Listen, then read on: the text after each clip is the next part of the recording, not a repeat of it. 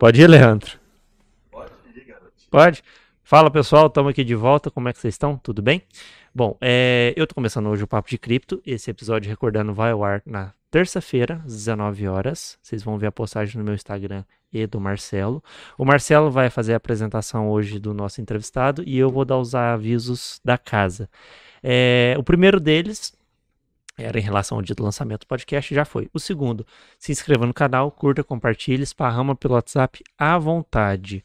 É, o terceiro do recado é isso aqui não é recomendação de investimento, não é nada de falar compra que vai dar certo, nada disso. Isso aqui é um bate-papo. Depois, é, re... como que é aquele que você sempre fala? Rentabilidade que... passada não é garantia de rentabilidade futura. Pronto, eu sempre dá B.O. nessa hora de eu falar, mas deu certo agora. E por último, é, tem na descrição do vídeo, vai estar tá lá uma, um e-mail, que é o e-mail do, do podcast, que é a chave Pix, que vai cair no nome do Marcelo. Então, até agora nós temos um total de zero doações e a gente está contando que você envia alguma coisa. Por motivos de transparência, a gente depois presta contas caso seja necessário, tudo bem? Então é isso. É algum recado a mais? Esqueci. A gente está no negativo, na verdade, porque o Ciro foi carinhosamente nos brindou com essa. Ah, é, temos caneca. canecas agora. Ficou bonitinho, viu, gente? É. E. É somente essa. É só isso mesmo? Recados momentâneos. Fechou. Então, qualquer coisa que a gente lembrar, eu aviso no fim. Marcelo, obrigado aqui mais uma vez. Hoje quem está aqui conosco é o Leandro na edição, porque o Fagner foi com compromisso pessoal, mas espero que corra tudo bem. Marcelo, pode ir e vamos Beleza. que vamos. Vamos embora. É, vamos lá. Sem muitas delongas, não vou dizer muito bem quem é o nosso convidado. Suspense. Claro, Estou aqui com o Tadeu Rodrigues, é um grande amigo. Ele é. Vou ler porque é uma ficha extensa, hein? Ele é advogado, especializado em ciências penais. Não bastasse, ele também é conselheiro da OAB estadual, aqui em Minas Gerais. Escritor. Ele escreveu os romances A Grande Peça, Entrelaçadas, Sebastião e Clara, um livro de poesia A Utilidade do Rascunho, além de outro romance, né, que é o Depois que as Luzes se Apagam. Ele foi vencedor do prêmio Casa Paradox. Para todos. Isso. Para todos. Todos. Para todos. Flip 2019. E também tem um roteiro para o teatro, O Monólogo Secreto de Benedita. Dos roteiros de curta-metragem Preces e Maria Aprendeu a Apanhar. Além disso, não bastasse, ele é apresentador do podcast literário Rabiscos, colunista do jornal Brand News. tá bom, né? mentira, tudo mentira. Tadeu, Boa noite, obrigado. Meus amigos. Você, Pô, obrigado. Além disso, você tem tempo para você viver aqui? A vida de, de solteiro sozinho é, é dá para dividir bem o tempo, né? Mas obrigado pelo convite, estou muito feliz de estar aqui. Quando você, o Marcelo me convidou, falou, vamos lá pro papo de cripto. Eu falei, mas eu não entendo muito de cripto, né? Mas aí, quando a gente conversou, eu entendi a, a grandeza que, que pode chegar, né? Um assunto, Sim. ligar o outro e, enfim, tô aqui, tô à disposição. Não, obrigado, Tadeu. A gente que agradece. Pela sua visita ao podcast. Tenho certeza que todo mundo Pô, vai adorar. Demais. Ciro, pode fazer a primeira pergunta? Pode fazer? É, a primeira pergunta a gente vai botar o Tadeu no fogo, mas pode fazer. é, agora o trem vai pegar. Tô brincando, não vai não. Ô, Tadeu, aqui no podcast, a gente sempre tem uma, é uma pergunta muito clássica que a gente gosta de ouvir, é, porque cada história é de um jeito. Qual foi a primeira vez que você ouviu falar de criptomoedas, sua impressão? Se eu falar, é uma coisa muito curiosa, assim, tanto quanto advogado e tanto como escritor, a gente parte de uma base de observador, né? Uhum. A gente tem que observar o mundo, e o mundo ele acontece de várias formas.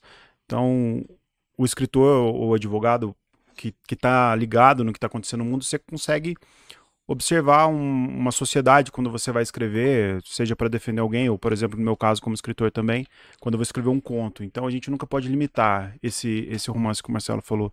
Depois que as luzes se apagam, é, é sobre um porteiro que era um palhaço de circo. Então eu mergulhei na história do circo e tudo mais. E eu acho isso muito válido e, e que deixa a gente maior, de certa forma, né, como pessoa também. E eu acho muito curioso que toda vez que eu vou escrever alguma coisa que envolve sociedade moderna, ela envolve diretamente em novas formas de investimentos, em novas formas de, de ver a, a vida financeira. Né? A, a molecada que está crescendo aí não vai saber o que é cheque, não vai saber né? Eu tô com 38 anos, Marcelão. Não, tô com um pouco menos. É. O cabelo lembrar, branco não é idade, não. Você vai lembrar, não sei quantos anos você tem, mas. Eu tô com 27, 27 eu, já, eu já vi cheque. É, mas aquelas máquinas de né, cartão que você passava com papel carbono, né? Eu lembro disso. Sim, não, lembro essa disso. eu não vi, não. E... Infelizmente eu vi. Eu já peguei um cheque mais moderno. Mais então. moderno. não, isso é pra cartão de crédito. É cartão ah. de crédito. Você ia na loja, eles passavam uma máquina com carbono, te entregavam um carbono e pegavam um carbono pra eles. Assim. Nossa senhora. Eu lembro disso, cara. É engraçado, né? E, é uma época que eu não tinha cartão de crédito, mas eu lembro dessa história. É, eu não também. lembro que tinha cartão de crédito. Meu pai trabalhava em banco, então eu lembro que era comum eu ver isso, é. sabe? E, e toda vez que a gente vai observar a sociedade, você sabe disso que parte, né? Eu, eu até brinquei que, que eu não conheço nada, né, de, de criptomoeda, mas eu tenho muitos amigos que têm, tenho um sócio que, que investe nisso, e gosta e me explica como é que funciona e tudo mais. Então eu acho que nessas observações é, eu acabo absorvendo um pouco, assim, né? E a criptomoeda foi muito assim que eu, que eu conheci, com amigos. Entendi. E todo mundo, primeiro, quando surgiu a primeira vez, o papo, tinha um amigo que está em postos hoje, mas ele mora nos Estados Unidos, ele que sugeriu, isso tem uns 3, 4 anos, sugeriu para o meu sócio comprar, e falou, não, comprar porque a gente conseguiu montar a produtora de um filme aqui com, com, a, com o Bitcoin, né, que, né, que era o que era comercializado, uhum. a criptomoeda que era comercializado. Uhum. E, e foi assim que eu entendi, que eu não sabia direito. E lá fora já estava um pouco mais avançado, assim. E foi, foi meu primeiro contato, assim, foi dessa forma. Sim, ah, que legal. Porque, na verdade, quando a gente comenta de criptoativo, criptomoeda, ele envolve esses outros lados que a gente até vai entrar um pouco aqui, que não é só necessariamente a parte financeira. Uhum. Envolve essa parte comportamental também, que esse também. mundo traz pra gente com essas inovações e até essas metodologias ou formas de pensar e de viver diferentes. Né? É, porque, bom, falando do Bitcoin especificamente, depois que você, eu sempre falo isso, que você pula a parte dela como moeda, você mergulha em outro universo. Vamos dizer assim, entre aspas, você, entre aspas, você não dá mais muita atenção àquilo, você vai focando em outra. Uma coisa, que nem você falou, vai puxando a outra. E aí, eu, pelo menos, tô nesse patamar. Sim. E esse patamar ele desemboca em outros patamares, outras formas de reflexão. E é isso que é interessante, porque, por exemplo, você é um escritor. Além disso, você também foi debatedor agora na Flipostos, né? Sim. Então você tem. Falando sobre direito empresarial, inclusive. Direito empresarial. Fábio Ulloa Coelho, que é um professor da PUC São Paulo. Top. É, ele é, é um professor bom. que a gente estuda direito isso, empresarial. Isso, isso. É. Também usei os livros deles é, na faculdade. todo mundo usa Acho que todo mundo, né? É universal. E, e foi até curioso esse papo com, com o Fábio, porque os livros dele são muito técnicos, são quase que manuais, né? Que, que mostram conceitos básicos do direito comercial. E ele vai a fundo, né? No direito empresarial, ele fala sobre SA e tal. E ele veio falar especificadamente sobre um livro de cunho filosófico, que ele fez uma análise sobre as desigualdades sociais no, no livre mercado. Eu achei muito curioso, né? E, e eu que achei que o papo poderia render muito ligado ao direito empresarial por ser ele, né? Uhum. Acabou sendo um papo totalmente político-filosófico, assim, sobre uma análise estrutural da sociedade, como que o, o, algumas falácias são pregadas, né? É, algumas falácias neoliberais, algumas falácias socialistas. Ele, ele faz esse, essa, essa análise no livro dele. Ele critica a todos. É, ele assim. critica. Ele não toma um partido. Isso, ele não chega a tomar um partido, mas ele faz uma análise muito aprofundada, mas de cientista social, entendeu? Uhum. Sem essa coisa que, que tá hoje, né, que você não consegue falar sobre nada, que parece que você tem que ter um lado, que você tem que estar tá numa, numa disputa tem sempre, que né? Um partido. É. Então foi, foi muito rico, assim. E eu achei curioso que foi uma professora de, da Federal de Santa Catarina que estava com a gente, que ela era professora de artes cênicas, assim. Então foi um papo muito, muito amplo que eu, a gente nunca imaginou que pudesse sair numa mesa com o Fábio Lhoa, né? E que em tese não se misturaria. Que em tese não se misturaria. E foi um papo muito de encaixe, assim. Foi muito legal. Inclusive um tá, tá gravado, se o pessoal quiser assistir. Tá na, foi na Sala Minas, a gente gravou aqui no Teatro do Palace. Tá na Sala Minas, na flipocos.com, só. O pessoal quiser acompanhar. Não, Legal, vou dar uma conferida. Eu, eu pra ser sincero, eu não. Eu devo ter visto, mas me desatentei. Eu não sabia que ele tinha vindo aqui em Poços, não teria foi, participado. Não, foi virtual. Foi virtual? Eu tava no teatro, ah, ele tava tá. na casa dele. Entendi. Entendi. É, a gente ficou o no que facilita aqui. bastante. Sim. Facilita. A Flipostos vai ser presencial em setembro. aí volta a ser presencial. Aqui eu é sinto bom, falta. né? Eu sinto falta Bom. porque é bom, né? Tomar um shopping depois e tal. Sim, com certeza. Que é Sem hora dúvida. você consegue extrair Legal, muito pô. conteúdo das Demais, pessoas. Demais. É uma hora que ela se, que ela se acalma pro mundo, ela tira um pouco as armaduras e Nossa, demais. abre um pouco o Demais. coração. É onde para e pensa, né? É. Não, e às vezes você nem para e pensa, às vezes você só fala ali. E você Sim, sabe... Porque quando você tá num podcast ou numa entrevista, É, alguma coisa, você tem que fica falar com os você seus é, freios. isso. E quando você está presencialmente, é, a gente vê, eu gosto de- desses papos presenciais, igual a gente está aqui tendo. Mas, por exemplo, a gente teve dois anos de reclusão, né? Nós- Uhum. O mundo parou, né? De uma vez. É, de uma vez. Tem até um escritor que chama Ailton Krenak, que ele é indígena. Ele fala, para salvar o mundo, as pessoas falavam que não tinha como o mundo parar. E o mundo precisou parar porque simplesmente foi obrigado a parar e ele parou. Então é possível parar o mundo, ainda que se- seja necessário parar um dia para salvar por causas ambientais, por exemplo. Mas a gente teve uma geração que cresceu nessa, nessa parada do mundo, né?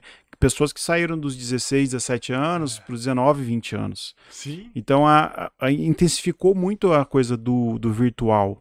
E quando você tem, por exemplo, a gente estava falando de criptomoeda, quando você tem no, no seu celular todos os seus contatos afetivos, então você tem as pessoas que você gosta ali, as pessoas que às vezes você nem conhece pessoalmente, mas as, sei lá, os meninos com as meninas, ou ou, enfim, com os meninos com os meninos também.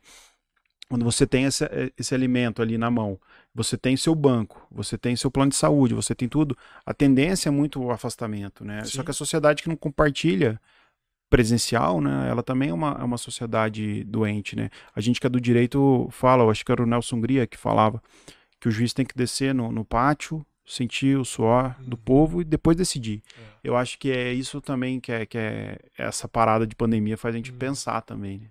Eu vi o Walter Principalmente no começo da Principalmente no pandemia. começo. Longo, Walter Longo, eu acho que ele. Não lembro bem a profissão dele, mas enfim, ele era um daqueles membros do, do, do júri lá, do aprendiz lá, Hum, Roberto tá. Justus e tal. Era muito entendido, muito inteligente. Ele falava assim, em, relação a essa reclusão, ele falava assim: a gente precisa voltar a ter a socialização presencial, porque é só na socialização presencial que a gente começa a ter nosso ócio criativo É. exposto. Porque a gente precisa ir pro cafezinho. A gente precisa ter essa interação social para que de repente o seu cérebro comece a pensar novamente coisas diferentes do que ele pensa. Não, você fica só no home office, é uma repetição das coisas e você não cria a É. sua dificuldade. Eu não sei, conheço algumas pessoas que disseram, não sei você, que tiveram uma- um bloqueio criativo, principalmente pessoas que mexem com marketing social ou com publicações. Elas falam assim, eu, eu ficava tão em casa, tão em casa, que eu não Total. via mais nada além do computador. E isso É. me bloqueou.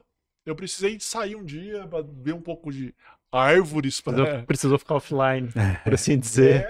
É para quem trabalha com criatividade, o contato externo é, é imprescindível, né? Você não consegue ter isso, né? É, é curioso você falar porque quando você tem pessoas que você conhece só da internet, quando você conhece pessoalmente, parece até que muda a personalidade das pessoas, né? É. Tem, tem pessoas que eu conheço que são raivosas na internet, brigam muito, falam muito, e presencialmente é outra pessoa. Então eu acho que até o hater, né, que quando fala Sim. muito mal do outro ali, é, fica é, Naqueles cinco bradando aos montes, a hora que de encontra ódio. a pessoa fala, agora não tem coragem de falar, parece. Então, é, de certa forma, você tem um modulador de personalidade também, né, na tecnologia. É engraçado isso. né? É, isso é De fato, é. verdade.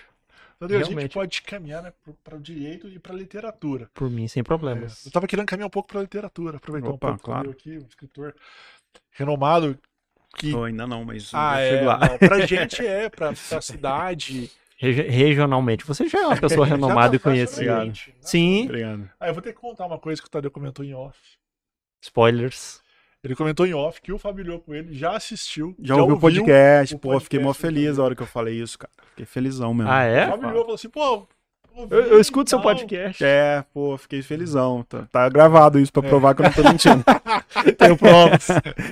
É a pessoa que é do direito trabalha com provas. é, vai com provas. E a gente realmente acha que às vezes o alcance é restrito, é pequeno, e de repente um Fábio Lhô Coelho, que é um grande autor É, de pois direito. é, pois é. E que tem esse interesse, né?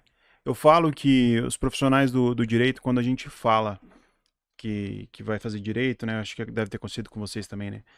Muitas pessoas falam assim: ah, você vai ter que ler muito. Ah, você vai fazer direito, você vai ter que ler muito. Ah, você gosta de ler, vai fazer direito. É. Só que as pessoas não sabem que no, no universo acadêmico, a gente lê muito pouco literatura. Uhum. A gente lê muito livro técnico, né? Uhum. Livro de doutrina. Um ou outro professor dá um livro pra gente ler, às vezes o programa da faculdade faz ler um livro por semestre, tem gente que acha até ruim ler um livro por semestre para fazer uma prova. E às vezes é mais voltado à filosofia também, para é, do que um livro, que um romance. Não, não, deixa de ser também um livro de filosofia técnico, né, uhum. da, da, filosofia é. enquanto academia, né? Uhum. E e eu acho que isso sim é um, é um, é um déficit que tem, porque o direito sendo uma ciência humana, a literatura é muito imprescindível, né? Eu, eu falo que se os operadores do direito lessem mais literatura, talvez as decisões fossem melhores, fossem mais humanas, talvez as discussões não seriam tão é, emblemáticas como são e às vezes rasas, né? A gente vê, né, não só aqui em Poços, mas na região toda, promotores que atuam na área criminal, que atuam na área criminal, que não vão em presídio, não gostam. Uhum. Isso para mim é um absurdo. Mas se essa pessoa, se ela não tem essa, essa intimidade com a matéria e não quer, ou, ou, por alguma razão, estar naquela matéria, se ela lesse um livro, por exemplo, talvez ela entendesse. Ou promotor e juiz que nunca foi processado, vai ler o uhum. processo do Kafka, por exemplo, que você vai ver a angústia que é, ou vai ler Crime e Castigo do Dostoevsky, que você vai ver qual que é o conflito que uma pessoa tem quando comete um crime, por exemplo. Exato. E, eu tava pensando nesse livro, a pessoa não sai, né? Falando por, dessa situação. Porque é, o, o crime e castigo é angustiante, né? Só que não lê, aí as pessoas saem de uma estrutura de academia, vai para um cursinho, estuda muito para um concurso, passa no concurso, não tem envolvimento social nenhum, e a partir dali começa a tomar decisões sociais, é, que é muito sério, né? Uhum. Então eu acho que, que nesse ponto a gente peca um pouco. Né? E às vezes se fecha numa bolha. Porque Muito comum. às vezes não lê literatura e vai para as redes sociais. E as redes sociais com seus algoritmos, eles só trazem informações relacionadas ao que você gosta. Pois é. Então não É, o conteúdo direcionado. É. E falar que as é. pessoas não não vão gostar, muita gente fala assim, eu não gosto, é porque tá lendo um livro errado. Você tem que achar o livro que você gosta. Por Isso é exemplo, é a gente tem o Itamar Vieira Júnior, que hoje ele é um best-seller no Brasil, que ele tá levando um conhecimento do Brasil de interior através do livro Torto Arado. Um livro incrível que todo mundo tem que ler. Foi escrito, lançado agora e já é recorde de venda, vai virar série. É um livro, por exemplo, que você entende um pouco do Brasil do fundo, você, você entende um pouco do Brasil de interior, o que está acontecendo. E hoje, com a internet, você consegue ler tudo, você consegue ter acesso a tudo. Se você tem uma boa literatura hoje, você conhece o Brasil inteiro, sem sair de sua casa. Na hora que você comentou isso, eu vou trazer um pouco para você também. Desculpa, uhum. depois eu faço para você. Não, manda lá, sem problemas. Quando você vai escrever um livro, que você comentou no livro Torturado agora, que ele vai para esse Brasil mais do rincão, do fundo, o escritor ele tem essa obrigação também de estar lá, de vivenciar um pouco aquilo, não necessariamente sofrer na pele, mas ele tem a obrigação de de repente conversar com pessoas que vivem aquilo para quando escrever ter uma verossimilhança maior. Isso realmente é, é verdadeiro? Eu acho que que é em partes, porque você hoje você consegue fazer observações muito amplas. Você tem escritores que nunca saíram do país e que conseguem contar a história de todo mundo, por exemplo. Porque os sentimentos são muito parecidos. Né? Hoje você consegue, por exemplo, ambientar um livro numa Segunda Guerra Mundial. Uhum. Sem estar na Segunda Guerra Mundial. Hoje Sim. um escritor consegue, com base nos livros, com base nos depoimentos, no, no que viu, no que vê. Ou às vezes um ambientar. jogo pela fidelidade de reprodução. Ah, sim, mas ele, mas ele tá buscando a informação relacionada. Isso, sim. porque o que eu acho assim, eu particularmente gosto. Se eu posso estar num lugar, se eu posso ambientar, tem cenas de, dos meus livros que eu vou num lugar que eu penso aquele lugar e eu estou lá, às vezes até para gravar e tal. Mas por outro lado, o que eu acho que, que a literatura faz com o escritor e, e consequentemente quem lê é a identificação e, para usar uma palavra da moda, a empatia que você consegue ter com, com, com algum personagem.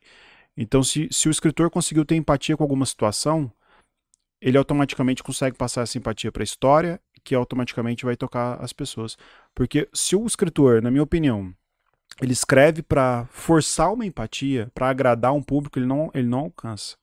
Ele precisa, o Itamar, por um acaso, ele passou anos escrevendo esse livro, né? Tô dando um exemplo dele. Mas quando você verdadeiramente se toca, você consegue fazer com que o leitor se toque também. Por exemplo, no meu livro Sebastião e Clara, que é a história de um morador de rua. Eu tive uma. Quando eu era presidente da Comissão de Direitos Humanos aqui de Poços, a gente foi numa inauguração de uma sala, das duas celas de fora, no regime semiaberto, que seria. Depois virou cela feminina.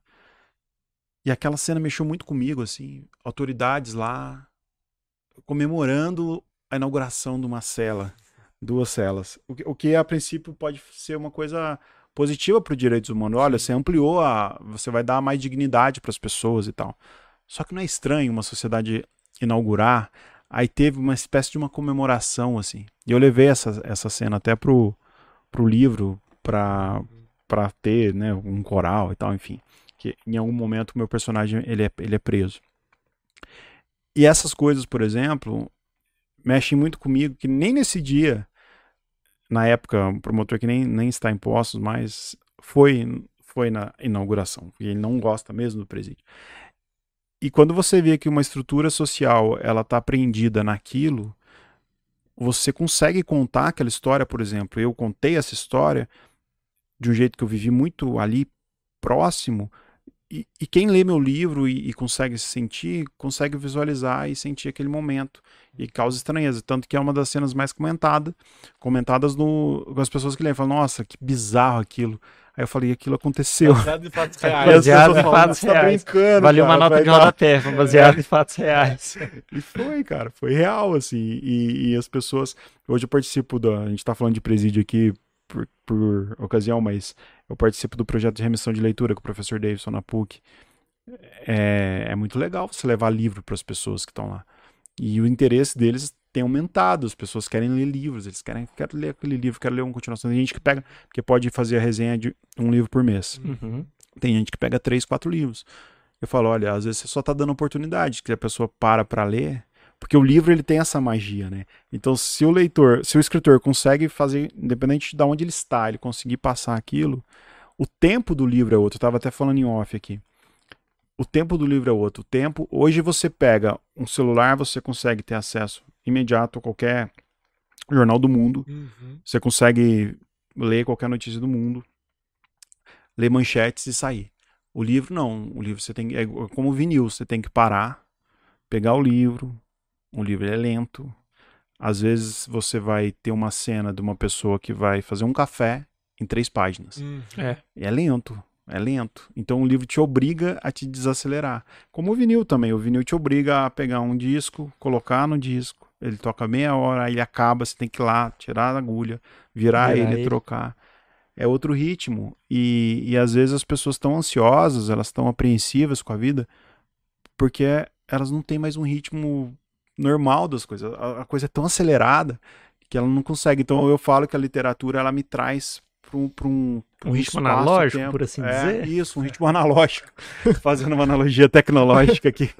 o ritmo analógico, porque eu paro. É o momento que eu paro. Eu vou ver sobre, sobre o que está acontecendo. Assim. Eu estava lendo um livro ontem de uma menina que eu vou entrevistar, Mariana, Mariana Ferrari chama Entre o Caos e a Humanidade. Ela pegou pessoas in, invisíveis aos olhos sociais, né? pessoas sem destaques, e ela conversava com essas pessoas, pedia para essa pessoa contar uma história da vida dela, e ela transformava aquilo num conto. Então ela fez vários contos de uhum. pessoas invisíveis de São Paulo. É incrível, é, é lindo isso.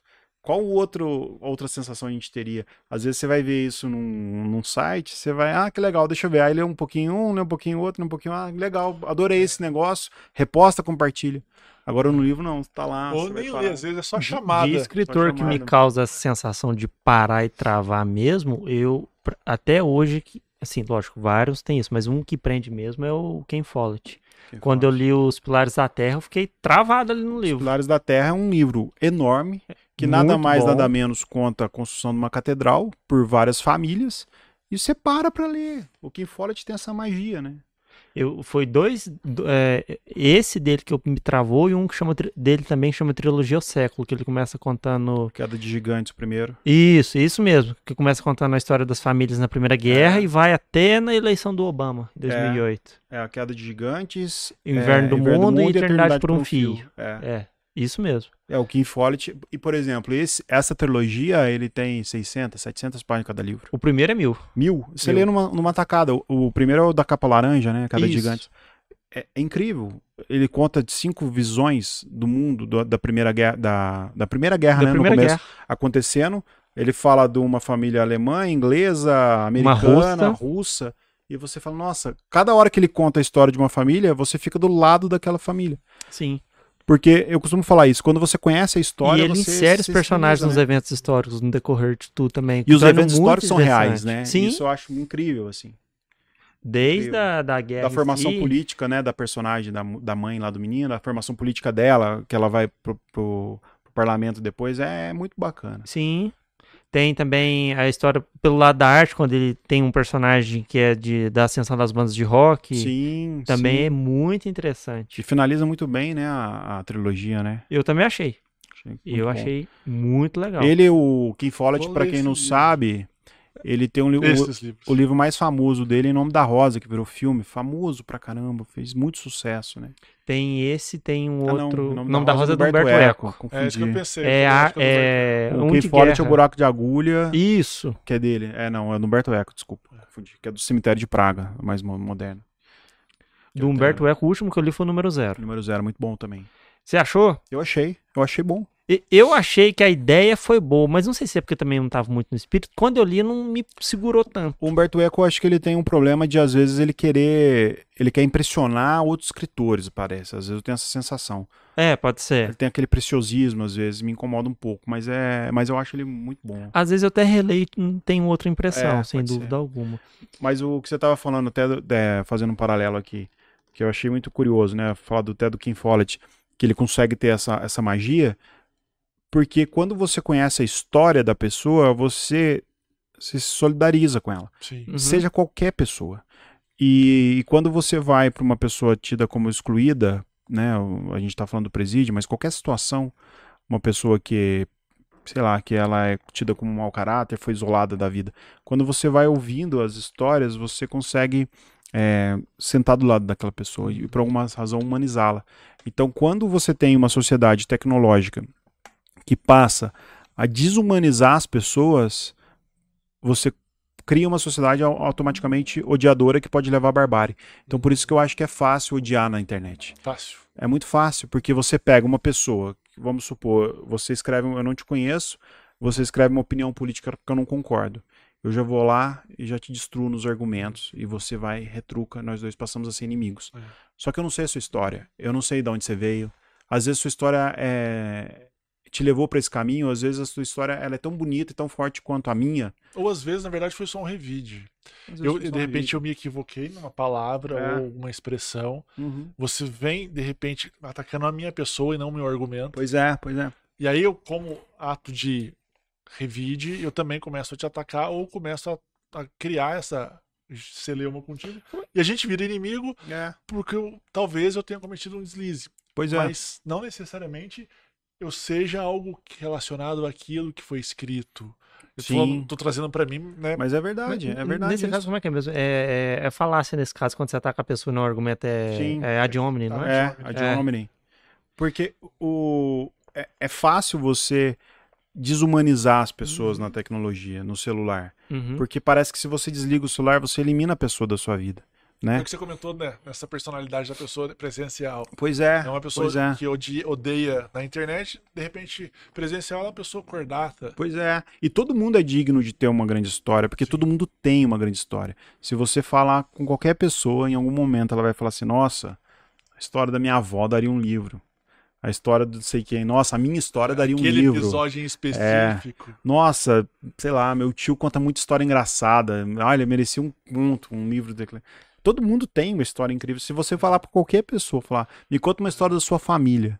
Você tem, eu acho até curioso, eu fui, eu tenho um lado da minha família que é italiano, descendente italiano, constante. Ah, ah, porca miséria. Aí teve um encontro da minha família, pela primeira vez, um encontro com os brasileiros e os italianos, e lá eu fui descobrir algumas histórias da minha família. E eu descobri que o meu bisavô, ele morreu na Itália, meu bisavô, meu tataravô, não lembro, mas numa aposta de quem comia mais ovo. E ele e o cara morreu, o cara o desafiador. Deu um empate, então. Aí eu falei, mãe, Quem morreu primeiro? eu falei, mãe, como assim? Eu não sabia dessa história. Essa história é sensacional. Você não esconde uma história dessa. Essa história você tem que contar pra todo mundo, porque ela é incrível, cara. É uma história assim, uma pessoa perdeu a vida apostando pra comer um ovo num bar. Então, tipo, não tem como não exaltar uma história dessa, Você assim. lembra daquele seriadinho, né? Que tem, não sei se é seriado, mil e uma formas de morrer, sei lá, uma coisa assim. Não lembro. Não vi, eu, eu, já, eu já, acho que não é da minha época. Esse eu não vi, não. Eu lembro não. que veio, aqueles livros grandão, mil e uma coisa antes de. É, mas mil e uma formas de morrer. E aí aparecia. Eu prefiro nenhuma. É, é, mas eles mostravam, contavam a história nos estados. Tudo história nos estados. Uma pessoa que jogou um dardo, aí correu, olhou pra trás, virou e morreu. Nossa. Sabe umas coisas? Uh -huh. O seu bisavô é, estaria ele, ele daria. Eu acho que seria É legal. verdade, eu concordo. Mas, o, o, o Tadeu, falando de história é, de livros e tal e tudo. A gente até conversou com um dono de editora aqui, o Rafael. Aliás, é um papo legal. Eu recomendo vocês Rafael, assistirem. Querido Rafael, Rafael Allen. Da, é, sim, da Dialética. Você, conhece, você conhece ele? Conheço. Então, a, a, gente, ele estava até pegando esse panorama tecnológico que está vindo. Como que você acha que as editoras vão se adaptar nisso? Por exemplo, a gente está numa fase muito especulativa, principalmente do metaverso, do que seria, uhum. como vai ser é, vai ser restrito aqueles óculos que você coloca na cara com alguns dispositivos, já vai ter algo mais tátil que traga sensações. Uhum. É, vai ser parecido, por exemplo, igual o HoloLens da, da, da Microsoft, o óculos é da, do, da Meta, do Facebook. Uhum. Como que você enxerga tudo isso para literatura? Até porque vai ter algo ali. Até porque o termo metaverso ele veio da literatura. Sim. Ele não existia antes. Eu acho que são dois cenários. Esse que a gente está falando de criação, certo? Ele é um.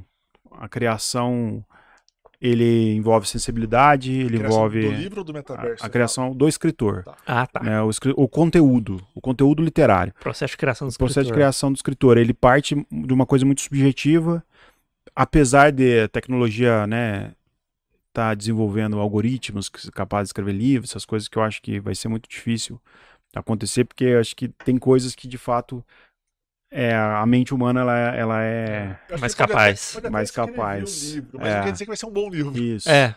E às vezes até pode ser um bom livro, mas o sentimento mesmo de você saber que tem alguém por trás ali, eu acho que tem isso também, né?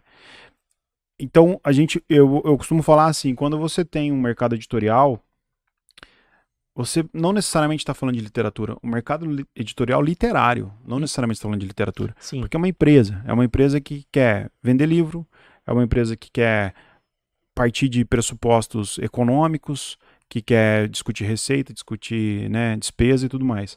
Quando a gente fala né, do cenário é, do metaverso hoje que está em voga aí, a, a literatura em si, o conteúdo literário ele, ele, se ocupa muito das distopias. Sim. Né? Ele nunca vê com bons olhos os conteúdos literários Sim. que eles falam, né, da, dessa coisa caótica. Mas eu, eu já penso o contrário, assim. Eu acho que essas coisas de ficar negando evoluções tecnológicas é um erro e a gente sabe que muita gente já cometeu esse erro. Antigamente os escritores falavam assim, não, é, eu não quero mexer com rede social. Uhum. Hoje são raros os escritores, inclusive clássicos, que não estão na rede social, ainda que não poste tanto, mas é um ou outro que não tem. No mínimo ele delega. No, ah, é, delega, é. Contrata uma equipe para fazer por ele. Pois é. E o metaverso, que é um universo. Eu, eu, particularmente, sou muito curioso. Eu adoro ficar vendo essas coisas, assim, tecnológica, de espaço também, gosto muito de espaço. E quando você vê um metaverso que pode ser real, a gente não sabe o tempo ainda, porque isso é. Tem gente que fala que é rápido, tem gente que fala que vai demorar. Uhum. Mas. Tudo, né? é, tem opiniões você, você, você, eu acredito que você vai ter um mundo que você, sei lá, você vai conseguir poder ler um livro, se você gosta de ler um livro no, no jardim do, do, Versalhes, na França, por exemplo, você vai conseguir, talvez, com o metaverso, estar lá, ou, ou você vai conseguir ler no Gabinete Real Português no Rio, você vai poder conseguir sentar lá e ler um livro, por exemplo, a parte é, visual, assim.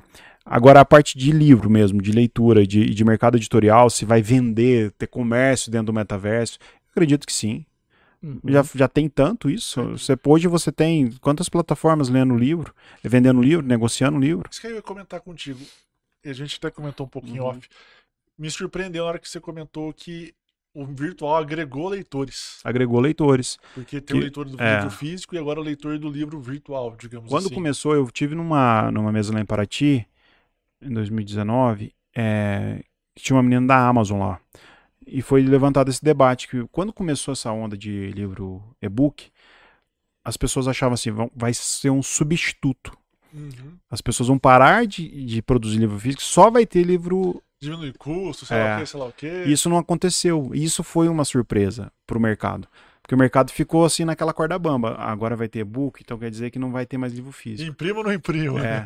Só que quando você teve um ano seguinte com um aumento de venda do livro físico e venda também do e-book, você vê que foi começou a ser pareado. Tanto que a Amazon, por exemplo, ela cobra às vezes até mais caro um e-book do que um livro físico. Antigamente era muito diferente.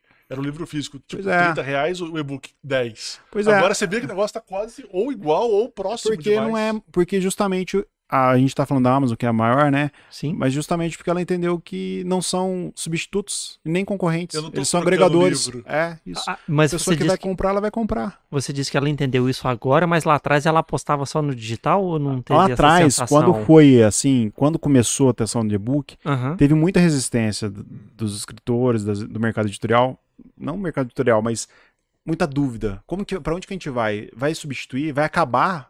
Vai acabar o, o mercado físico? Hoje as, as livrarias estão acabando, estão fechando. Não é porque não está vendendo livro físico, é porque o livro físico na internet é mais barato. consegue competir. Você consegue competir. Você tem é preço.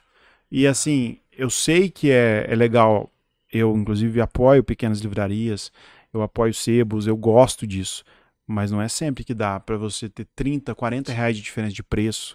Às vezes, absurdamente. a diferença fala, é o preço de outro livro, muitas vezes. Livro. O que eles tendem Sim. e tentam fazer, às vezes, é criar lá um cenário, um, é. uma história. para que você vá à livraria e, de repente, tome um café, é. leia alguma coisa, para criar um momento. Tem, tem que ser algo além do livro, si, um pouco. Porque o produto em si é um é. produto. Você compra é. um livro aqui ou ali, é a mesma coisa. O que, que vai diferenciar o preço? Pois é, e as livrarias não estão fechando porque não está vendendo livro, elas estão é. fechando porque o mercado da internet está vendendo muito mais. É Sim, é triste, é triste. Precisa ter uma, uma reforma nisso, precisa ter estímulo do governo? Precisa. O livro no Brasil é caríssimo. É. Você vai pagar 50, 60 reais num livro, Sim. uma pessoa que ganha um salário mínimo, tem três filhos. Se três. Do pois seu, é, se três filhos pedem um livro no mês, ele vai comprar, ele vai gastar 150 reais no. Você comentando. Em três, em três livros. Você comentando isso de de governos estimular a leitura, eu não tenho certeza, aliás, vou até conferir isso também. Se eu não me engano, antigamente tinha um serviço governamental de encomenda de livros. porque uma vez eu fuçando umas velharias lá em casa, eu achei tipo um recibo assim, aí tava a descrição, acho que foi a minha avó que comprou. Tava a descrição do livro que ela queria e em cima tava serviço estadual ou nacional de, de livros, alguma coisa assim. É até algo curioso agora que eu me recordei. Vou ver se acha isso lá em casa e confiro. Conto no próximo episódio.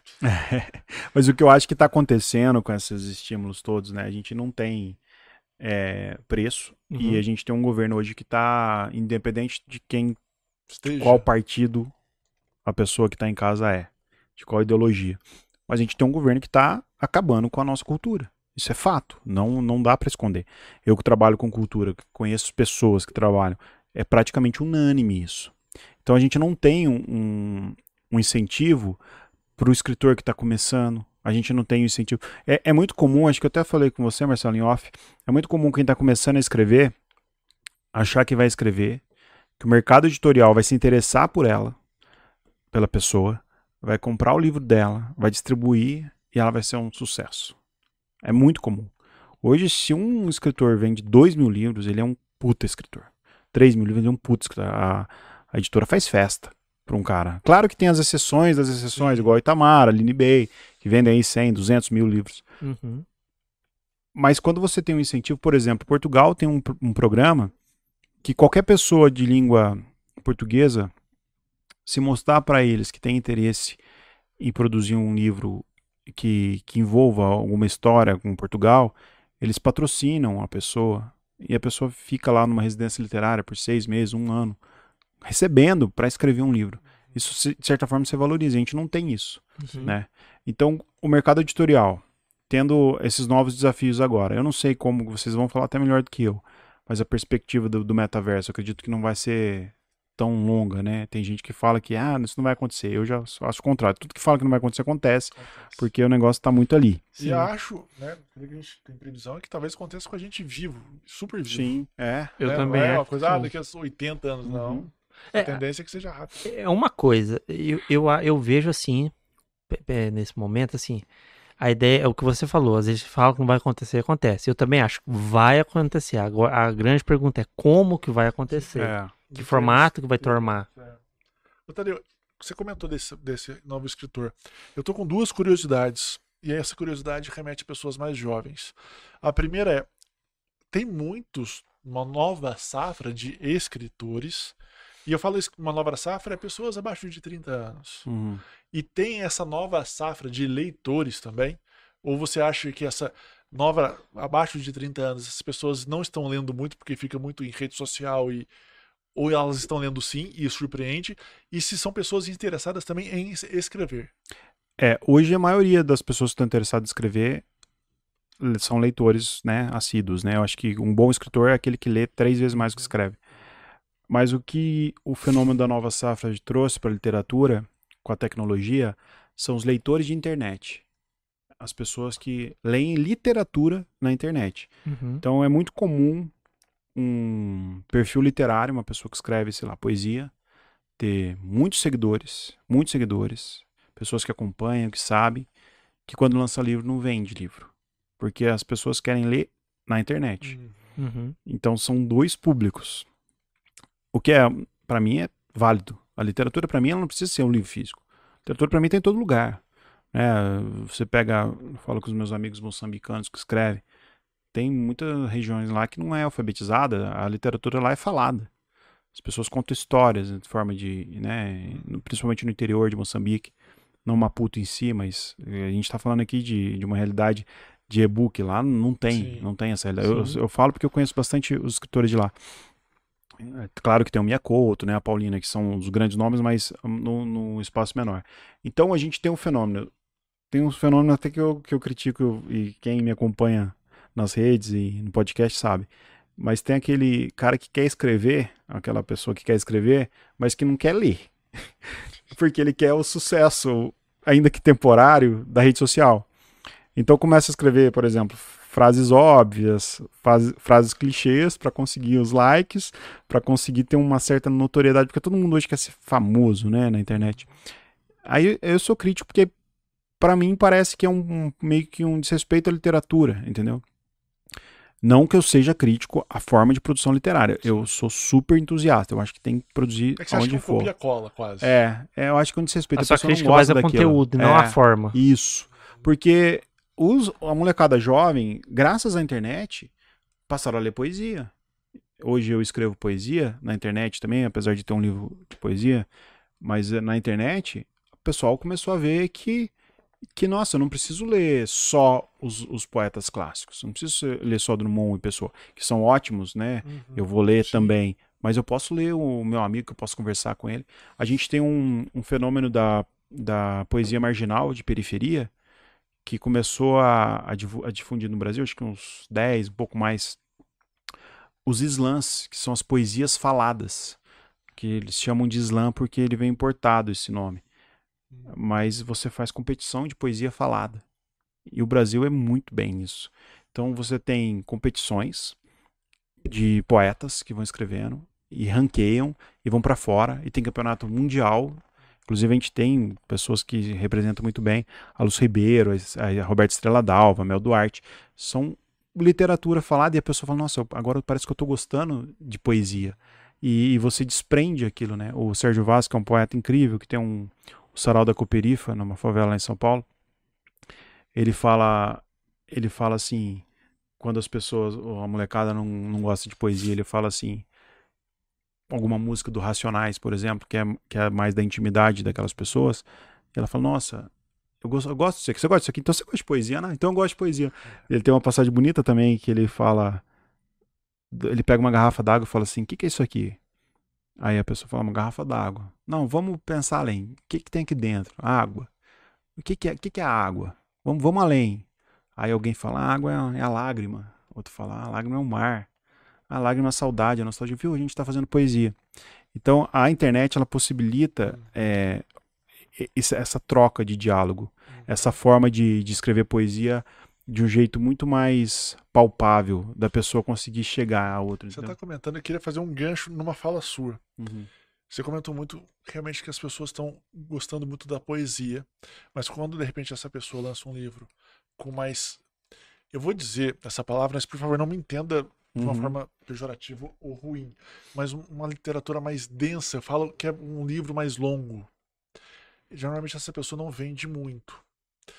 Você acha então que esse jovem ele tá indo mais para esse negócio rápido? Tipo, eu... poesia que é. Você leu uma folha, digamos assim, tá? Por favor, não entenda. Uhum. Você leu uma folha e você não leu um livro. Eu acho que. Mas você, aí você leu uma, uma, folha, resolvi. Pronto, li o que eu precisava ler. Eu, eu acho... E aí eu não vou ler o livro inteiro. Eu acho que o que você quer dizer é. Por que, que você abandonou uma literatura mais complexa? É, você, parece que... ah, você é. busca o fácil, o difícil. Ah, não. É, não dizer que a poesia seja fácil, por sim, favor, não é isso. É, entender? exatamente. O que eu quero dizer é um livro, por exemplo, que vocês estavam comentando, Crime e Castigo, tem 600 páginas. Uhum. Sim. Eu lembro de um espetacular, bom, top, Oz, um negócio legal, mas é denso. Não que a poesia não seja, ela é muito densa. Sim, mas... mas ela é rápida. E não, e não necessariamente, é. A poesia não, não necessariamente todos. é densa. Mas principalmente a poesia, que foi que você comentou das redes sociais, é. ela é mais rápida também. É porque é uma, é uma coisa muito imediata, né? O Sim. escritor escreve, ele já tem um feedback. Qual é, escritor não quer ter um feedback é, na hora? Você tá achando que tá tendo essa migração? As pessoas estão é. parando de ler livros, de romances, e indo para ou contos, talvez. Ela começa a ler mais conto que um livro. Entendi.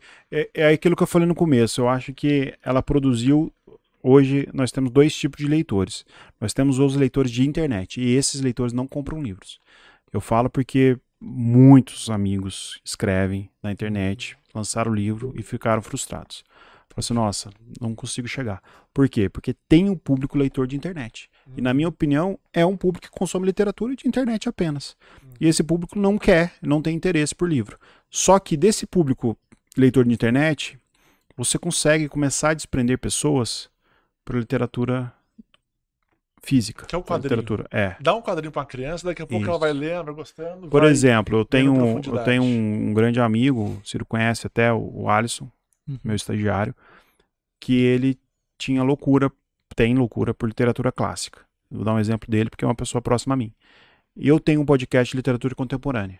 Né? Então, o meu podcast não fala de literatura clássica. A gente fala de literatura contemporânea. Pessoas que estão produzindo poesia e literatura em geral ele passou a ler literatura contemporânea. Ele falou: Nossa, eu não sabia que tinha tanta gente escrevendo poesia assim. Eu não, não sabia. E ele tem 22 anos. Eu não sabia que tinha tanta gente escrevendo poesia assim. E agora eu tô gostando dele. Começou a curtir, porque a gente está vivendo o nosso tempo também. Porque a literatura é um registro documental do nosso momento. Uhum. Então, se você consegue entender uma sociedade, se você lê os poetas do século do século XX, você consegue entender aquela sociedade, você consegue entender os, a literatura, sei lá, da Revolução Francesa, lendo os escritores da Revolução Francesa. Então, você tem pessoas produzindo e que estão gerando leitores, sim, numa crescente, mas uhum. você tem as pessoas de internet. Então, eu não vejo como assim, como é, excludente uma da outra, como uma substituição. É, por exemplo, é uma pessoa mais velha e a da internet é uma pessoa mais nova? Ou não tá tendo esse perfil, não, separado? Não, eu acho que sim. Eu acho que a pessoa mais nova da internet é a que, que é mais a característica da, da literatura da internet. Porque eu, eu vou falar por claro mim. Claro que ela migra pro livro físico ou livro, ela migra mas, pro É, a um, mas uma porcentagem. É, isso, é uma porcentagem. Eu falo por mim, por exemplo, eu não escrevo muito uma poesia muito popular. Então eu, eu acabo tendo uma, uma média de idade mais velha e no, no podcast não tanto. Mas nos meus livros físicos eu tenho um público mais adulto. Uhum. De fato, assim. Público, às vezes, né, bem mais velho. Uhum. Tanto que os meus amigos também literários, eu tenho amigos muito mais velhos, idosos até, que a gente tem essa troca. E o meu público mais novo da internet, eles se atêm muito no que eu produzo. Então, eles acompanham, isso eu acho legal. Uhum. Só que eles são muito mais imediatistas, né? porque hoje é na era do TikTok e tal. Aquilo que eu falei, a editora acaba obrigando o escritor, às vezes, a ter um perfil numa rede social, ser muito rápido, reduzir em um minuto. Tem um aplicativo, né, nem, nem sei o nome, não, não, não quero criticar os criadores do aplicativo, mas que resume todos os livros em 15 minutos. Se eu não me engano, ele chama até isso, ele tem alguma coisa assim, 15 minutos. Então ele resume todos os livros em 15 minutos. Áudio, você não precisa nem ler. Então você coloca lá, o foninho, em 15 minutos ele te, ele te dá ali, você, você compra lá o livro Em 15 minutos ele conta aquele livro. Mas, ô, Tadeu, não chega, né? Não é o livro, né? com essa preguiça, querer o um mastigado? Cara, eu acho que a tecnologia e a globalização hegemônica, em especial, ela força a gente viver num mundo que é totalmente num ritmo diferente do nosso próprio mundo. Porque se você tem, hoje, você lê um, uma página de notícia, por exemplo, do UOL, se você der F5 a cada duas horas, você vai ter outras notícias a cada, a cada duas, três horas ali. Então Sim. você tem velocidade, você tem uma sociedade que cobra pressa, você tem um, uma sociedade que cobra pessoas com perfis de empresa tempo todo, você tem livros transformando empresas em lar, casais é, inteligentes, enriquecem juntos, é, é, tipo, transforma a sua, a sua vida num, numa empresa, uhum. e você não tem a apreciação do que é puro de um ser humano. Eu falo que quando eu estou num ambiente com os meus amigos ligados à cultura, à arte, eu tenho pessoas que não falam de negócios, que não falam de competições, que estão falando de outras coisas. Aquilo me dá, de certa forma, um respiro. Então eu acho que, ah, não, mas então a gente não pode falar, não é isso. Eu acho que o equilíbrio é importante. Então, por exemplo, se você tem um lar de uma pessoa que os pais compram livros ou que tem ambiente de livro, Marcelino Freire, um querido amigo escritor, ele fala: tem que ter livro pela casa toda porque é igual remédio. Sabe, quando você precisa, às vezes você vai estar tá lá. E eu gosto eu dessa analogia. Três, desculpa cortar. eu tô com três livros abertos em casa. Eu tô com um no meu quarto, um na sala e o outro na cozinha. É, e aí pelo menos você tá. Todo lugar você tá lendo. eu tô parecendo louco, eu vou. E você tá com o filho pequeno ainda. É, é. Ainda tá com o filho. É verdade. Mas eu acho que aí, isso é um pouco. Aí, lógico, tem entre Ups. livro técnico e romance. Ah, sim, literatura. Tenta mesclar e, é. tudo, né? Você tenta, ah, quero ler um livro disso, quero um livro daquilo. E aí você vai lendo e tentando mesclar. Desculpa te cortar, tá? eu queria te perguntar uma coisa. Você comentou que, claro, que existe uma literatura falada, mas existe uma literatura que é o audiobook. Ou ele é gravado pelo próprio autor, é. ou é um resumo de um livro. Uhum. Qual é a sua perspectiva sobre esse eu, eu, lados, eu acho assim? que a literatura é do mesmo jeito. Eu acho que se a pessoa está consumindo literatura, ela não pode parar para ler, ela está dirigindo todo dia uma hora no trânsito, ela coloca um, um audiobook para ouvir. Nossa, é Esse é ótimo. completo. É. O resumo você também acha válido? Não, o resumo eu não acho válido. De literatura, não, porque você não aproveita, né? Você, você vai. Ah, ele foi ali. É. A ideia é você viajar lá na hora, pois não é, pegar um Você não quer pegar um teletransporte, sair da sua casa, ficar na frente da Torre Eiffel por uma hora e voltar para sua casa. Você quer ir para Paris, você quer andar nas ruas, você quer conhecer, você quer, né? Uhum. Você não quer ter essa experiência, você não quer saber um, uma sinopse resumida daquilo, porque aí você não tem a experiência literária, né? É, porque a literatura eu acho que ela é interessante porque ela faz com que você pense profundamente. Isso é verdade. É, quanto mais a pessoa lê, mais profundo ela consegue entender e pensar as camadas do próprio pensamento. Foi o que você comentou. Pois que é, é aqui? Uma garrafa é. d'água? Não, vamos pensar mais. É, onde que a gente vamos chega com isso, Vamos usar uma criticidade, vamos usar um pensamento mais longo, mais crítico. E aí, de repente, você começa a caminhar. E isso vale para conversas. Muito. Que não é mais raro, né? Às vezes você vê pessoas e fala assim, ah, isso, ah, isso é isso. É. tem certeza? Tenho. Só? Acabou?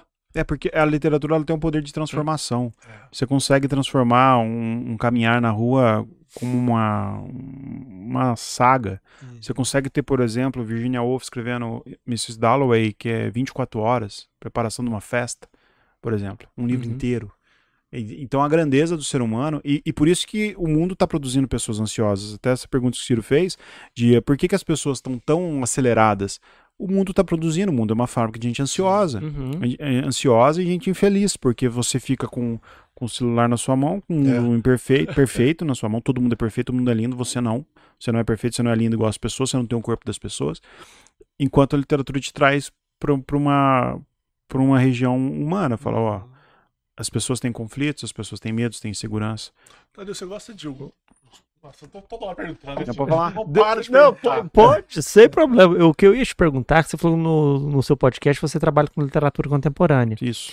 Do, e o que que os seus entrevistados estão retratando do mundo hoje? As visões, que eu acredito vão ter, vamos dizer assim, opiniões diversas. Sim. O que que eles veem do mundo hoje? Otimistas, eu, eu pessimistas, que, uma luzinha no fim do túnel, quando, o túnel já acabou? Quando tem os, os poetas marginais, é uma percepção, né? Uhum. Que é uma percepção muito mais pé no chão ali, né, de, de dureza assim. Mas quando você tem um poeta falando sobre o amor, por exemplo, você vê que o amor ele é o mesmo em todas as gerações, todas as uhum. fases do mundo. Hoje a gente tem uma, uma literatura produzida por conta da pandemia também. Sim. Inclusive foi ao ar ontem um episódio chamado Coronárias, que foram 16 mulheres escritoras passando sua impressão sobre a, a pandemia, por exemplo. E você tem pessoas escrevendo muito contos, contistas maravilhosos hoje, cronistas maravilhosos hoje, romancista também, mas sempre romancista menos um pouco, né? E, e poetas tratando de problemas sociais e colocando o dedo na ferida política como não se fazia há um tempo.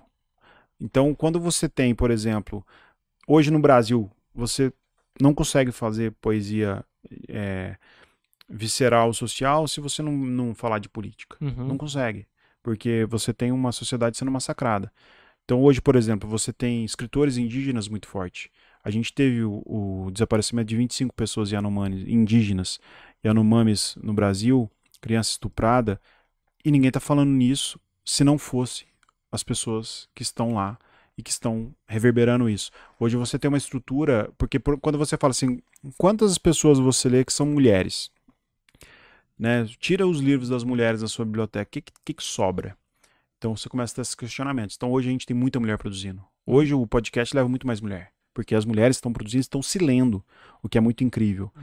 Aí você fala, tá, e as mulheres? E quantas mulheres indígenas você lê? E, e, a literatura negra, as pessoas que são negras, quantos você lê? Então você consegue entender que hoje a sociedade ela está trabalhando, ela tem evoluído. Eu sou esperançoso, eu sou o que olha o, copo cheio, copo pela metade vê como copo metade cheio, porque você tem pessoas produzindo, montando estruturas sociais, falando de política, e você tem mulheres sendo inseridas, você tem negros sendo inseridos, e isso está começando a ser de modo orgânico. Eu falo que quando eu fui fazer três anos de podcast, o ano passado, eu fui fazer os números e eu vi que eu tinha organicamente levado mais mulheres, por exemplo. Uhum. Eu não estava fazendo isso por uma questão de cota. Ah, vamos levar mais Sim. mulheres. Mas porque organicamente elas Surgiu, produziram mais. Né? É, eu fiquei muito feliz. E a mesma coisa, só que isso não é necessariamente orgânico. Acho que a gente tem que prestar atenção nisso também. A gente, quando vai comprar um livro, por que, que eu só estou lendo um homem branco? Por que, que eu não estou lendo também os negros? Por que, que eu não estou lendo mulher? Sabe? Isso é uma questão de consciência nossa também que deve, deve atingir, deve chegar. Então, as pessoas de hoje estão contando as histórias de hoje, que é nossa censura, que é o poder não falar, que é pessoas que não têm ideia do que estão fazendo estão em cargos importantes e cerceando o nosso direito de fala, nosso direito de expressão. E a, e a literatura ela é fundamental, a arte em geral, né? A uhum. música, a dança, o teatro, o desenho, a, tudo, né? Entendi. Não, sem sombra de dúvida, tudo é, é, é fundamental. Isso, a cultura faz parte do ser humano. O ser uhum. humano ele vive também por ter essa cultura. Até porque qualquer coisa que você busca na sua vida, em parte passa por aí também. É, você pega a pandemia, o que, que as pessoas fizeram na pandemia? Sim. Elas foram assistir séries, assistir filme, Sim. ler livros. As pessoas usaram a cultura para aquilo, né? Então você vê quão importante foi. Eu vou fazer aqui uma pergunta pro Tadeu, mas ele não Manda vai. lá. Ele não vai ah, responder. Pode perguntar. Não vai responder. Por quê? Porque ele, ele Eu vai, respondo tudo. É, ele vai responder assim, sabe? É. Marromeno. Tadeu, qual tipo de literatura que você mais gosta? Agora. então, é. Eu gosto, eu gosto disso também. Eu não, mas eu, é, eu, eu, gosto de ficção. É o meu tipo ficção. tipo favorito. É. É o que eu mais leio, é o que eu mais gosto, é o que eu me sinto à vontade para escrever também. É, ah, respondeu. É, respondeu. Não escapou. Mas a, a não ficção também me seduz. Inclusive, Sim. eu estou escrevendo um livro de não ficção. Acho que eu até comentei contigo atualmente. Eu vou lançar o livro agora, depois que a luzes se apagam, eu lanço esse ano. Mas eu tô, atualmente estou escrevendo um livro que está sendo uma experiência muito incrível, que é uma história real, que é de uma senhora, que é amiga, minha amiga, amiga pessoal, ela fez 84 anos, essa semana, inclusive. Não, acho que foi ontem. Nossa, eu não liguei para ela, preciso ligar para ela. Eu fui na comemoração no fim de semana, mas não liguei para ela. Tadeu. Aí, ó, preciso ver, rever Pronto, isso. ao vivo. É, Tadeu. Ao vivo não, mas... Amanhã eu vou ligar para ela sem falta. Agora ela deve estar tá dormindo. É. Mas eu estou escrevendo a, a, história de vida dela, de um pedaço da vida dela, que ela, ela me contava com um certo sentimento que ela foi amante de um, de um senhor também por muitos anos, uns 40 anos, ela foi amante Oxi. dele. E ele é uma pessoa que tinha sua vida conjugal.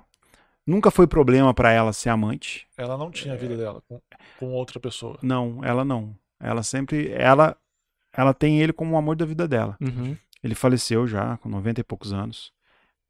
E ela nunca quis, ela nunca reivindicou a posição de, de mulher dele. Ela não se importava em ser a, a amante. E eles tiveram uma história linda de amor. Eu sei que é uma história que quando você fala assim, ela já vai vir carregada do machismo, né? Porque se julga muito mais a, a mulher do que o um homem. Sim. E vai vir carregada com moralismo também, né? A sociedade moral que a gente tem, ela é muito carregada por isso. E eu tô adorando fazer, porque é uma história que começa na década de 80, é uma história que exige com que eu estude coisas da época. Eu abro o livro com, com o sonho dela, ela com 17 anos, na década de 50. Ah, sou péssimo em matemática, mas enfim, década de 40, 50, eu fui ver as revistas que tinham na época, fui ver como que era o lugar que ela foi na época no Rio, que é a Confeitaria Colombo. Aí eu fui entender o que, que ela foi comprar, tive acesso ao cardápio da época. Então é uma experiência totalmente diferente para mim assim. Você acha que a formação psicológica dela intelectiva durante a formação dela permitiu ou fez com que ela aceitasse essa situação? Eu acho Você chegou à conclusão é, é, disso? Sim, ela é uma mulher muito à frente do seu tempo. A Marília é uma pessoa incrível. Ela é uma pessoa que ela consegue ler muito fácil, assim, ela, ela não tem muito julgamento. Ela nunca julgou essa pessoa como uma pessoa ruim, como uma pessoa que era mau caráter. Ela entendeu essa estrutura familiar que ele tinha entendeu a, postura dela e como dois bons adultos decidiram que eles queriam ter um, um amor. E assim tiveram. E viajavam, viajavam para Europa, passeava, se curtiam, brigavam, discutiam, trocavam cartas. Inclusive, tem muitas cartas que tá me ajudando pra caramba no, no é, livro. No desenrolar tá, da é, história, tá né? ajudando demais. Então... Até pelo filho dela também, porque também? ela também, às vezes, a memória falha. Nossa, a memória falha ah. toda hora. Então, às vezes, fala assim, puta, ah, aí você pega a carta isso. e fala, ah, lembrei. É, isso é isso. É, isso. e até curioso que algumas coisas que ela contou para mim na gravação, depois, quando eu ia ler, não batia a carta muito. não batia tanto, que eu acho que tem essa magia também da, da memória, né? Uhum. Então, apesar de eu gostar de ler mais ficção, assim, a não ficção também me seduz bastante, biografias também eu gosto. Qual um livro de ficção que te marcou? O meu primeiro livro que me marcou muito, que, que me introduziu no mundo da literatura, assim, da literatura adulta. Uhum. Eu tive o primeiro momento de ficção que foi Memórias Póstumas. Eu já conheci, eu já comecei com Machado porque eu tinha um professor apaixonado em Machado que me falou. E foi uma primeira experiência de ficção, assim, forte na minha vida e que até hoje é, é, uma paixão que existiu em mim e existe até hoje pelo Machado de Assis. Uhum. Mas eu, o meu primeiro livro que me introduziu no mundo adulto não foi uma ficção, foi uma não ficção, história real, de um produtor musical da Jovem Guarda chamado Carlos Imperial, que tem um livro chamado Memórias de um Cafajeste. E eu era de escola pública e eu tava, acho que na sexta série, e uhum. aí tinha um setor lá que você não podia ir na biblioteca, que era só pro pessoal do colegial. Que era, era dividido. aí eu ia. Para maiores. É. E a biblioteca não era muito frequentada. 18 mais. Eu ia ser. É, eu ia sempre lá. É quase que aquela, aquele, aquela cabine pornográfica que tinha nas locadoras, né? A gente só passava com o rabo de olho, assim, porque não podia entrar, né? Aí você viu a pessoa passar um... É, de vez em quando você viu uma capa ali, né? E aí eu, aí eu Aí um dia que a, a mulher que cuidava da biblioteca estava meio distraída, eu vi essa, esse, esse nome. Memória de um cafajeste. Falei, nossa, que louco, né? Aí eu peguei escondido esse livro. Você deve ter pensado numa outra coisa também. Outra coisa, eu nem sabia. E a capa era um cara meio louco, assim, sabe? Um cara meio estranho, assim. Aí eu falei, nossa, eu vou ler esse livro. Aí o livro, eu, moleque, quinta, sexta série. O livro tinha droga, sexo, rock and roll, palavrão, uma autobiografia, história real, citava nomes que eu conhecia, Roberto Carlos e tal. Cara, foi apaixonante. Eu falei, por que, que as pessoas não deixam eu ler isso? Por que eu tenho que ficar lendo livro infantil? Eu quero ler isso aqui, não. pô. Coleção Vagalume, só fica na coleção Vagalume. É, eu quero não ler isso aqui. Bom, não mas... que seja bom, mas foi, pô. É. E aí, a partir de então, eu entendi a literatura com uma outra perspectiva. Foi um, um virar de chaves para mim ali. Foi, cara, Aí, claro que os clássicos eles me acompanham, porque eu gosto muito, mas depois que você começa a ler os escritores latinos, com aquela visceralidade, Borges, Gabriel Garcia Marques, né, o próprio Wagner Llosa, né, você começa a ter um mundo ali, outro mundo, né, e aí eu fui, fui sendo marcado por vários livros, vários uhum. momentos da minha vida. Ficção científica você não curte? Gosto. Gosta também? Gosto. É legal que assim, você tá falando do Gabriel Garcia Marques, eu li o livro dele, 100 anos de solidão, né? É o clássico. Só que uma coisa é você ler o livro e outra coisa é você ler o livro entendendo uma história antes do livro. Então, na hora que você é entende é o que ele se propôs a fazer no livro, é. o livro ganha uma outra conotação, outro é. sentido. Na hora que eu. Por que, que eu tô falando isso? Porque você às vezes se interessa pelo próprio escritor para entender às vezes o porquê daquele livro e depois Nossa, você vai ler o livro ou o contrário. Muito. É, o contrário acontece também. Às vezes eu conheço o livro depois eu quero conhecer o escritor. A gente tem essa vantagem hoje de, dos contemporâneos de poder trocar ideia, né? Uhum. Você consegue acabar de ler um livro, mandar um e-mail pro, pro seu escritor e trocar ideia e ficar amigo. Porque às vezes é você leu o livro mas não deu muito sentido. Aí na hora que você escuta é. a história dele sobre o livro, você ah, fez mais sentido é. agora. É. Acho que até na época do Gabriel Garcia Marques não tanto, né? Porque o é. Gabo, é, ele é um dos meus favoritos. Ele tem um romance mais lindo que Amor em Tempos do Cólera. Pra mim é um romance top 1, assim. Mas hoje você consegue ter, conhecer, e às vezes você não pode conhecer tanto. Às vezes você gosta do livro. Você fala assim, eu não quero conhecer esse autor, não, porque senão eu vou parar de gostar dele. Porque Pode quando ser. você conhece as pessoas hoje, você se decepciona. Né? Sim, tem essa possibilidade é. também. Sim. Nossa, você, conhece... você que escreveu? Não.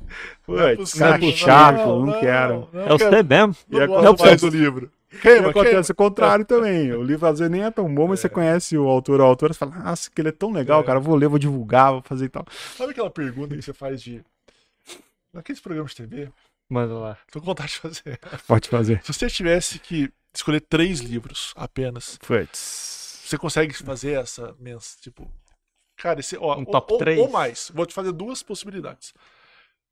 Top 3 teu, fazer esses três livros eu não conseguiria viver sem ter lido ele, ou sem ler ele, ou sem, sem ir para algum lugar, uma ilha deserta com três sem livros. Sem levar. E três livros que você indicaria para as pessoas. Assim, cara, ó, esses três tem que, você tem que ler. Putz. Não necessariamente são iguais. Olha, eu acho que três livros que eu colocaria hoje, eu mudo essa resposta com muita frequência. Então, talvez Sim. se você me perguntar amanhã, já são outros livros. Quando sair daqui, não mudei de ideia. É. Volta lá, grava de novo. Acabou a gravação? Não edita, é. troca aí. Mas hoje, hoje, os três livros que estariam, talvez, no meu top 3 ali, seria Redoma de Vida, da Silvia Plath, Quarto de Despejo, da Carolina Maria de Jesus, e eu explico o porquê desses livros. E, e talvez O Amor em Tempos do Cólera, do Gabo, é, fazendo esse, essa, esse fecho aí. Os na... dois brasileiras, duas brasileiras.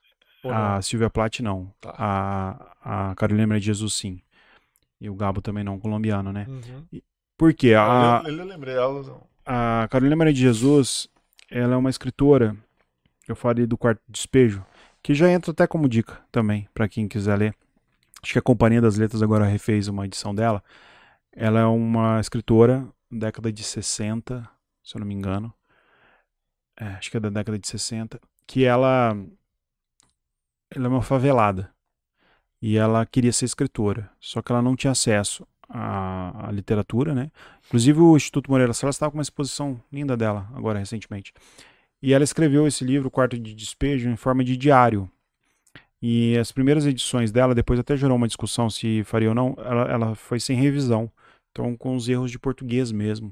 Só que é um livro muito gigante, é um livro enorme, é um livro bonito. E ela fala muito da fome. Ela fala dos políticos que nunca experimentaram a fome, por isso não conseguem olhar para as pessoas faveladas. E a Carolina Maria de Jesus ela inaugurou uma literatura ali de acesso àquele ambiente que a gente não teria se não fosse ela. Então ela é uma pessoa muito importante. Depois ela teve outros livros, né?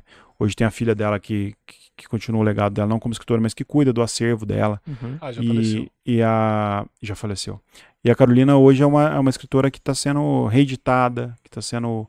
O próprio Instituto Moreira Salles fez a, a exposição com ela. Acho que a companhia mesmo está tá refazendo a obra dela, editando de novo.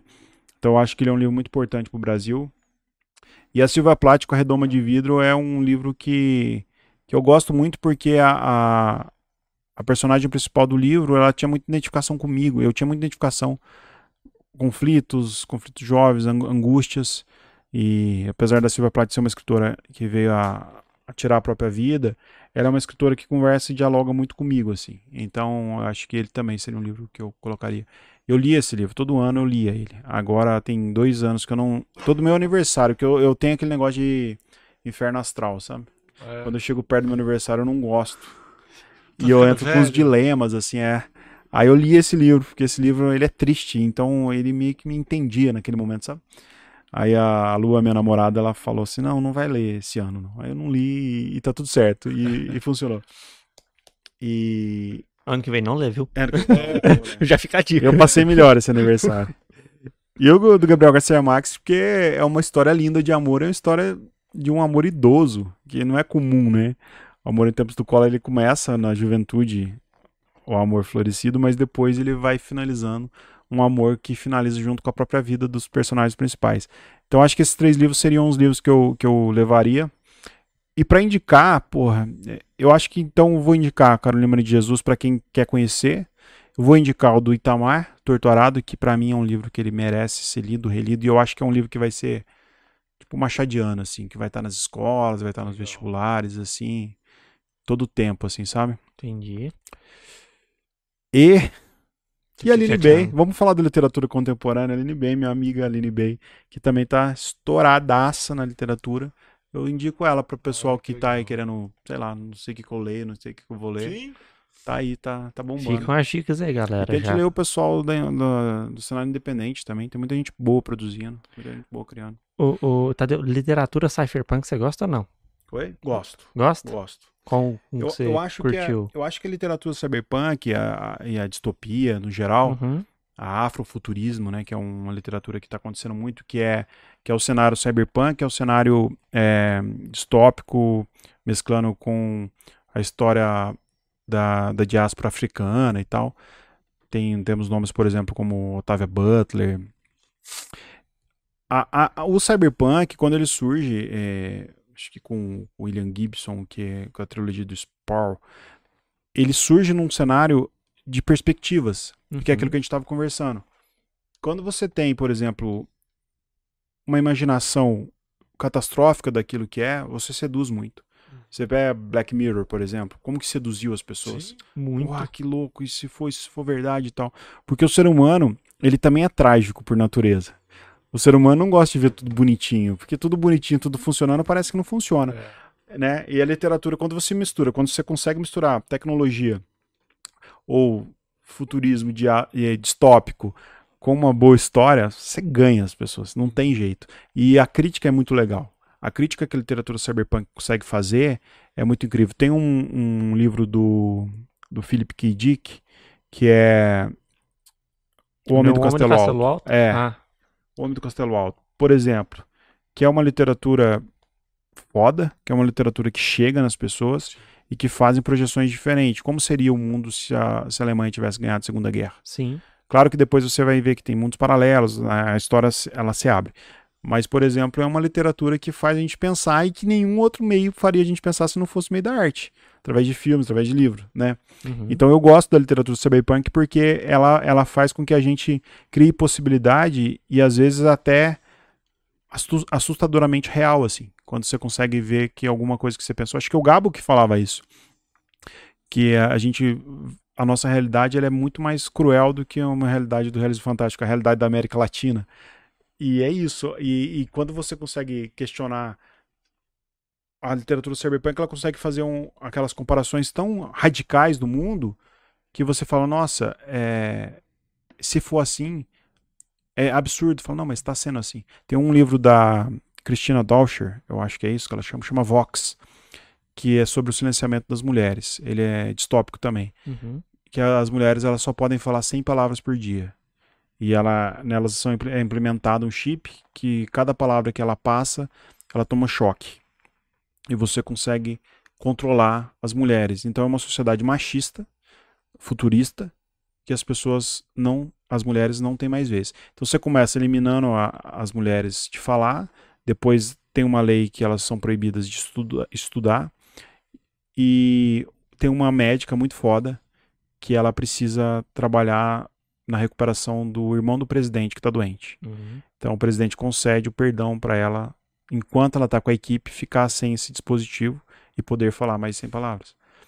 E é incrível porque é uma mulher competente que ela precisa falar. E para ela falar, ela consegue movimentar uma revolução nesse pouco tempo que ela consegue falar sem o dispositivo da, do choque. Então, por exemplo, é um cenário que hoje você vê um machismo estrutural na nossa sociedade, que você consegue ver ele acontecendo, as mulheres sendo silenciadas, que quando você tem uma, um, um cenário cyberpunk, um cenário distópico, uhum. você fala, nossa, olha para onde que a gente pode ir. Uhum. Sabe aquela coisa de repetir a história para mostrar, olha, a história mal resolvida lá atrás, ela pode ser um, uma catástrofe aqui na frente? Sim. Então eu acho que a, a literatura distópica ela tem uma função muito importante, que é tonificar cenários catastróficos para mostrar como que vai ser se a gente não cuidar do presente. Então, quando você tem o afrofuturismo, por exemplo, com a dizimação da, do meio ambiente, você consegue ter uma imaginar como que você vai chegar lá. Ou Não Verás País Nenhum, que é um cyberpunk do Inácio Loyola Brandão, que é incrível, que se passa qual, numa qual São que é Paulo. que você falou? Não Verás País Nenhum. Se passa em São Paulo eu não também. Conheço. Que é incrível. Esse também, eu não conheço. Vou até procurar pode procurar, que é um livro muito bom, cara. É muito bom. E você consegue entender a sociedade de hoje.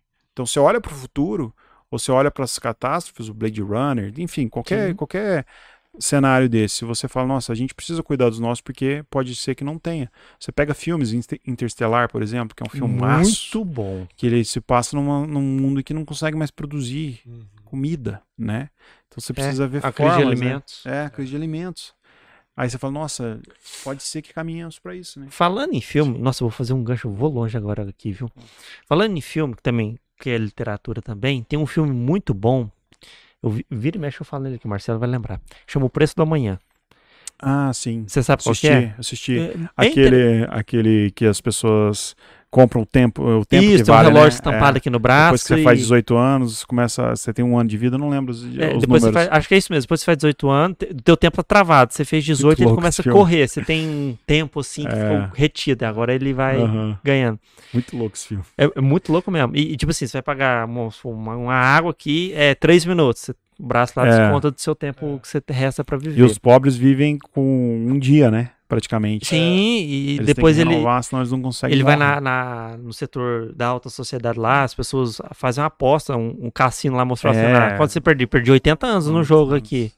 Quanto custa o carro? Ele tantos, ganha, o, ele ganha do, do, cara que tem uma crise. Tem anos lá, 200 anos, sei lá, aí dá pra ele, né, o tempo. Isso, tem, mostra lá o cara lá que tem um milhão de anos é, guardado, isso. uma coisa assim. É, nesse caminhar tecnológico, até por causa do Ralph Finney tá congelado, me lembrou isso. É, nesse caminhar tecnológico, você vê que as pessoas, teoricamente, estão caminhando para se viver eternamente. Uhum. É o sonho de todo mundo. Né? É, o sonho de todo mundo. Tanto é que tem gente congelando o corpo, inclusive uhum. um super entusiasta de criptomoedas está o corpo congelado até hoje, esperando esse desenrolar. O que, que você vê lógico, é uma questão mais filosófica. Você acha que a gente, você falou, a gente tem esse sonho de se viver muito, mas você acha que tem gente que vai cansar de viver igual no filme? É, é uma coisa que a arte sempre se ocupa, né? Uhum. Disso. O Saramago tem um livro que chama Intermitências da Morte, onde as pessoas em determinada região não morriam. Só que não quer dizer que elas não envelheciam. Uhum. E, e, porque no filme, O Preço da Manhã, as pessoas ficam jovens, né? O, tem um livro também do John Boyne, que é o Ladrão do Tempo, também, que também tem esse negócio de não morrer.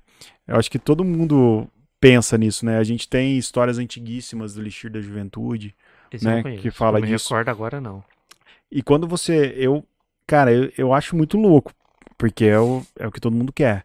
Mas se um dia for possível e a gente ser como a gente é hoje, a gente for como a gente é hoje, vai ser acesso para as pessoas que têm grana, né? Não, Como sim. tudo que tem acesso no não, mundo. E eu tô te perguntando isso da questão de se viver eternamente, é porque não sei, eu vi isso, não lembro agora se no STJ ou no STF, já tem casos envolvendo criogenia de corpos, que você tem essa questão filosófica que a gente tá falando agora, é jurídico, como fica uhum. isso? Pois é. Por pois quanto é. tempo eu posso ficar na geladeira? Teve uma decisão do STJ, mas eu acho que era sobre. Eu li, acho que até no Conjur. Eu acho que é sobre o direito do, do cadáver, né? Que a família estava discutindo se podia ou não, se, se tem uma desavença, né? Sobre o direito da criogenia, né? Que o STJ falou que sim, né? Que a Uhum. pessoa pode, se ela quiser, e, e a família mandar, enfim, ela pode, porque acho que no Brasil não tem criogenia, né? Não sei. Acho Não que é só, acho que não. Eu saiba, não tem nem Eu também. pra embrião, embrião não, Célula tronco. celulatron. Acho que é, é só lá também. fora, né? Eu também É. não sei. Mas eu acho curioso isso, porque do mesmo tempo que você tem as pessoas que, que querem viver para sempre, tem as pessoas que querem ter o direito de poder morrer também, com a eutanásia, por exemplo. As É, pessoas que direito de tão, morrer. Né? Quero ter o direito de poder. Às vezes eu não vou conseguir me matar, eu não vou ter coragem, mas eu quero poder escolher até quando eu vivo. Né? E, e a gente consegue até ampliar isso, né? As pessoas que, que, que tiram a própria vida, Sim. né? As pessoas querem ter o direito de se matar, independentemente matar, do momento é. e porquê. Eu tenho um livro Ah, eu sobre. estou bem, vivendo bem, mas quero. Pois é. Não posso? O meu livro Tese. Entrelaçados é sobre suicídio, é um romance. E eu conheci vários sobreviventes de suicídio. E eu, e eu vi uma, uma linha da. E eles se da- arrependeram ou não? Sim, dessa tentar turma o sim. suicídio? É. É, o grupo que eu participei eram pessoas que estavam em recuperação, assim, que viam isso como. Mas é uma pequena parcela que, que entende a psicologia. Porque para a psicologia é muito tranquila o suicídio, não é um problema. Uhum. É, eles falam que tem, é mais sedutor para literatura do que para psicologia. Mas ah, o fato da pessoa, por exemplo, querer morrer. Eu, eu conheci a história de um, de um rapaz que marcou a data que ele ia- queria, queria morrer. E ele, de fato, se matou naquela data. E ele nunca teve nenhum problema, aparentemente, um transtorno, porque vai contra a natureza do ser humano. O ser humano quer sobreviver, né? Uhum. Então, a gente ocupa um espaço, acredito eu, que ele é muito complexo e sempre vai ser. A nossa, a- desde que o mundo é mundo racional, o ser humano está preocupado com a morte, está preocupado com o seu tempo finito e está preocupado com o seu passado. Eu quero saber de onde que eu vim e por que que estou Uhum. aqui. Então, se você tem hoje as corridas espaciais, né? Você vê o Elon Musk fazendo o que está fazendo com o mundo Fazendo foguete espacial da ré.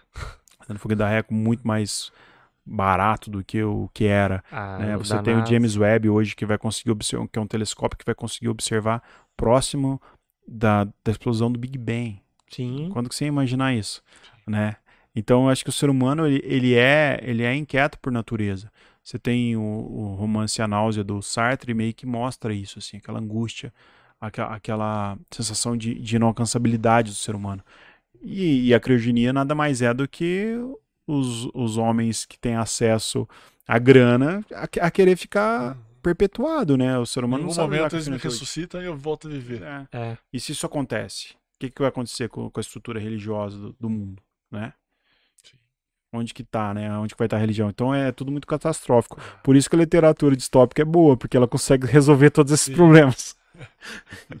Isso é verdade. Te dá um- uma certa modelagem do que, vi, Total, do que total. vem e o que pode ser. Total.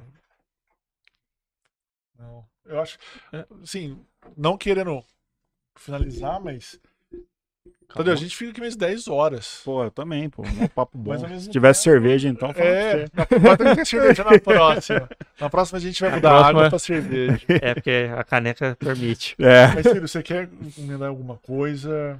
Ué, eu fiquei agora mais pensativo nessa questão, por último, agora dessa. Porque isso gera um novo podcast. Gera. Isso gera Essas mesmo. implicações.